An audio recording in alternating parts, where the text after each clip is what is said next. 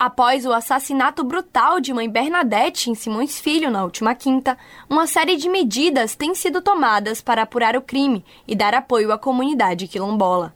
A líder, Ialorixá, foi morta em casa, no quilombo de Pitanga dos Palmares à noite, quando dois homens usando capacetes invadiram o local, afastaram os netos de mãe Bernadette e a executaram com 12 tiros.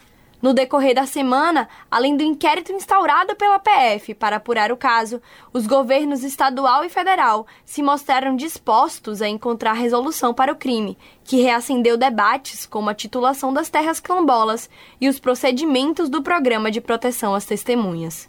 Felipe Freitas, secretário da Justiça e dos Direitos Humanos do Estado da Bahia, contou à reportagem como funcionava o Programa de Proteção às Testemunhas, o qual Mãe Bernadette estava submetida.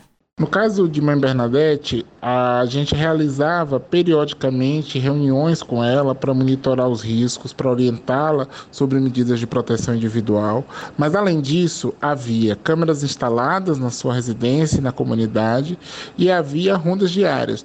Vale ressaltar que mãe Bernadette estava submetida a esse programa desde o assassinato do seu filho Flávio Pacífico, conhecido como Binho do Quilombo, em 2017.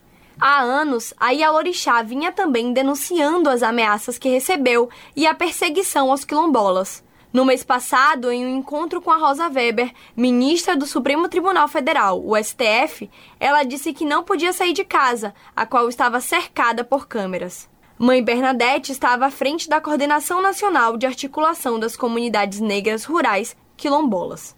O governador Jerônimo, nesta segunda, afirmou que há três linhas de investigação para compreender e solucionar o crime que envolve a morte de mãe Bernadette, sendo elas a luta pelo território do quilombo de Pitanga dos Palmares, intolerância religiosa e disputa de facções, sendo esta a mais premente de acordo com a Polícia Civil. As três teses, uma delas é do território quilombola. E há uma, uma expectativa de que esse, esse caso não tenha relação direta com, os, com o território, mas é uma tese. Mesmo não acontecendo, o problema existe. E nós já nos manifestamos com o INCRA para que a gente possa acelerar o processo de regularidade daquele terreno, daquele território. Não é só dele. Nós estamos falando de um conjunto de territórios quilombolas indígenas que a gente precisa aproveitar. Organizações do movimento negro articulam a manifestação, que ocorrerá em todo o Brasil no dia 24. Além de pautarem a morte da Ialorixá, os atos reivindicam um número alarmante de violência policial no país.